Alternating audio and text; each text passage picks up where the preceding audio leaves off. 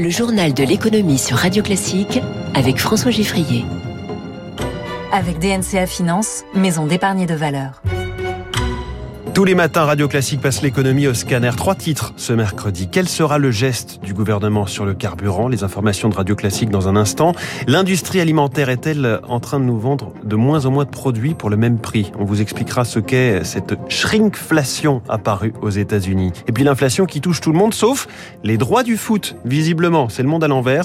L'équipe de France, championne du monde, n'a plus de diffuseur à ce stade. Dans cinq minutes, le Focus Echo de Radio Classique avec la preuve qu'on peut développer rapidement en France des entreprises innovantes, Christophe Gürtner, PDG de Forcy Power, spécialiste des batteries électriques à haute valeur ajoutée, est avec nous à 6h45.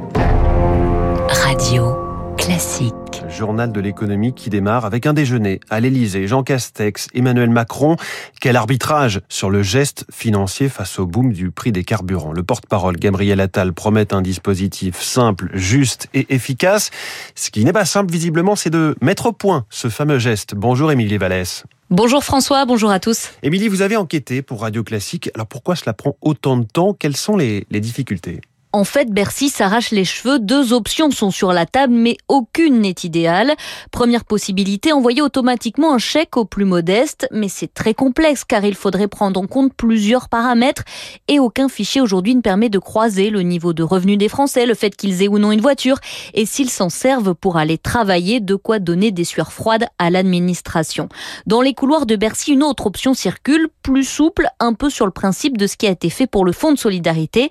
Là, ce serait les ménages modestes qui feraient une demande d'aide en ligne. Ils pourraient fournir par exemple leur ticket de caisse de carburant, explique un proche de Bruno Le Maire. Le hic, c'est que cela prendrait du temps rien que pour traiter les dossiers car on parle de millions de Français.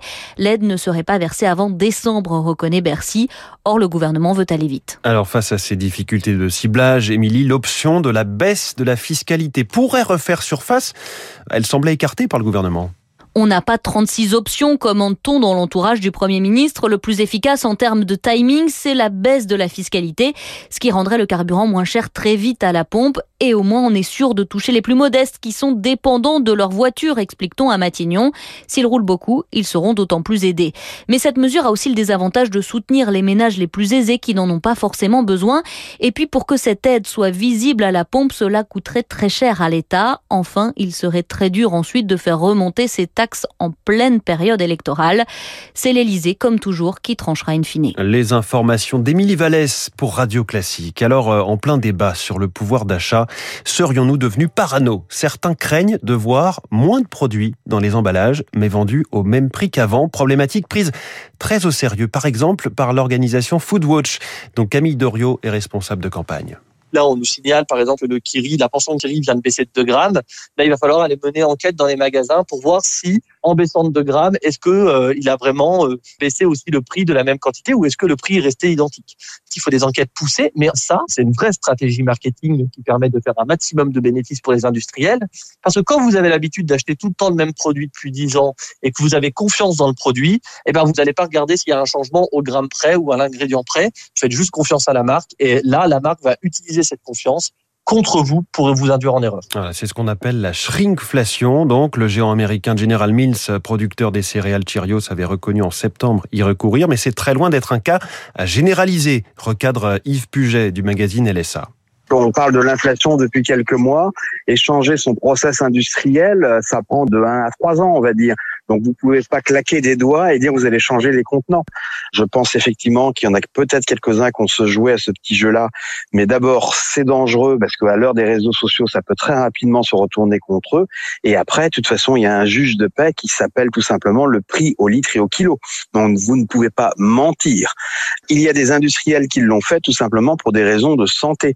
Ça s'appelle baisser les portions pour manger un peu moins de sucre, un peu moins de gras, etc. Donc je pense que ce sujet est un peu fantasmé, on va dire. Un peu fantasmé, nous dit Yves Puget sur Radio Classique. À propos de consommation, la start-up allemande Gorillas a annoncé hier avoir levé près d'un milliard de dollars pour financer sa croissance. Elle qui est sur le créneau de la livraison ultra rapide de courses à domicile, Gorillas créé il y a à peine un an. Google retente sa chance avec son Pixel 6, nouvelle gamme de smartphones, un marché sur lequel le géant n'a jamais réussi à percer. Il pèse 2% alors qu'il est de très loin le leader des systèmes d'exploitation avec son produit Android qui équipe 80% des smartphones et tablettes dans le monde. Aujourd'hui s'ouvre à Villepinte le salon Millipol, sous l'égide du ministère de l'Intérieur, rendez-vous international des acteurs de la sécurité intérieure. C'est aussi un secteur économique. Il faut dire que les besoins des États sont là, comme le détaille le préfet Yann Junot, président des salons Millipol et PDG de Civipol, spécialiste des questions de sécurité nationale ça va des besoins donc de protection des espaces publics, euh, protection du système d'information, des protections également euh, des équipements d'intervention du primo-intervenant. Donc on a en fait une très grande variété de besoins en fait, que ce soit des États ou des entreprises. plus en plus effectivement euh, notre société donc fonctionne sur la dématérialisation hein, et donc c'est à la fois un levier de croissance pour les entreprises et c'est une source de vulnérabilité. Donc de plus en plus effectivement les entreprises sont attentives, mais les États aussi, à protéger leur système d'information à la fois contre les risques, hein, parce qu'ils peuvent effectivement euh, être défaillants, et contre les menaces, que ce soit de l'espionnage ou des attaques venant donc d'une autre nature. Du football dans ce journal de l'économie de Radio Classique, avec une sorte de match nul, et donc fort logiquement des prolongations à suivre. Il s'agit du résultat du dernier appel d'offres sur les droits télé de l'équipe de France. Bonjour Eric Mauban. Bonjour François, bonjour à tous. Une équipe championne du monde en titre, on va le rappeler, et qui vient de remporter la Ligue des Nations, mais visiblement les diffuseurs ne se bousculent pas pour les Bleus. Effectivement, le premier tour de table a été infructueux, le deuxième aussi. L'UEFA qui centralise les offres les a jugées insuffisantes. Elles étaient en dessous des 3 millions et demi d'euros déboursés actuellement pour un match de l'équipe de France.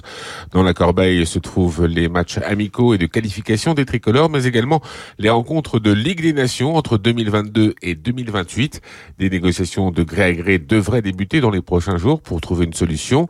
TF1 et M6 qui travaillent sur leur rapprochement ne veulent pas trop débourser, d'autant plus que les candidats sont peu nombreux. Les matchs de l'équipe de France sont en effet considérés comme un événement majeur et doivent en conséquence être diffusés sur une chaîne gratuite. Aucune raison donc de faire dans la surenchère. Enfin, rappelons que la FFF, la Fédération française de football, reçoit 75% des sommes versées par les diffuseurs, un montant qui risque d'être revu à la baisse alors que la fédération peine à récolter de l'argent. Éric Mauban pour Radio Classique. Les marchés financiers à Tokyo, le Nikkei est en ce moment en hausse de 0,29 Hier soir à Wall Street, plus 0,57 pour Dow Jones, plus 0,71 pour le Nasdaq. Toute petite baisse du CAC 40 à Paris, moins 0,05. On a eu hier une salve de résultats d'entreprise. Pierre et Vacances subit une chute de 37% de son activité 2020-2021 par rapport à l'avant-crise, mais rebondit au dernier trimestre. Vinci continue à se redresser. En revanche, Danone a chuté de 3% hier à la bourse. Le groupe craint pour l'inflation, notamment sur le prix du lait. 6h40.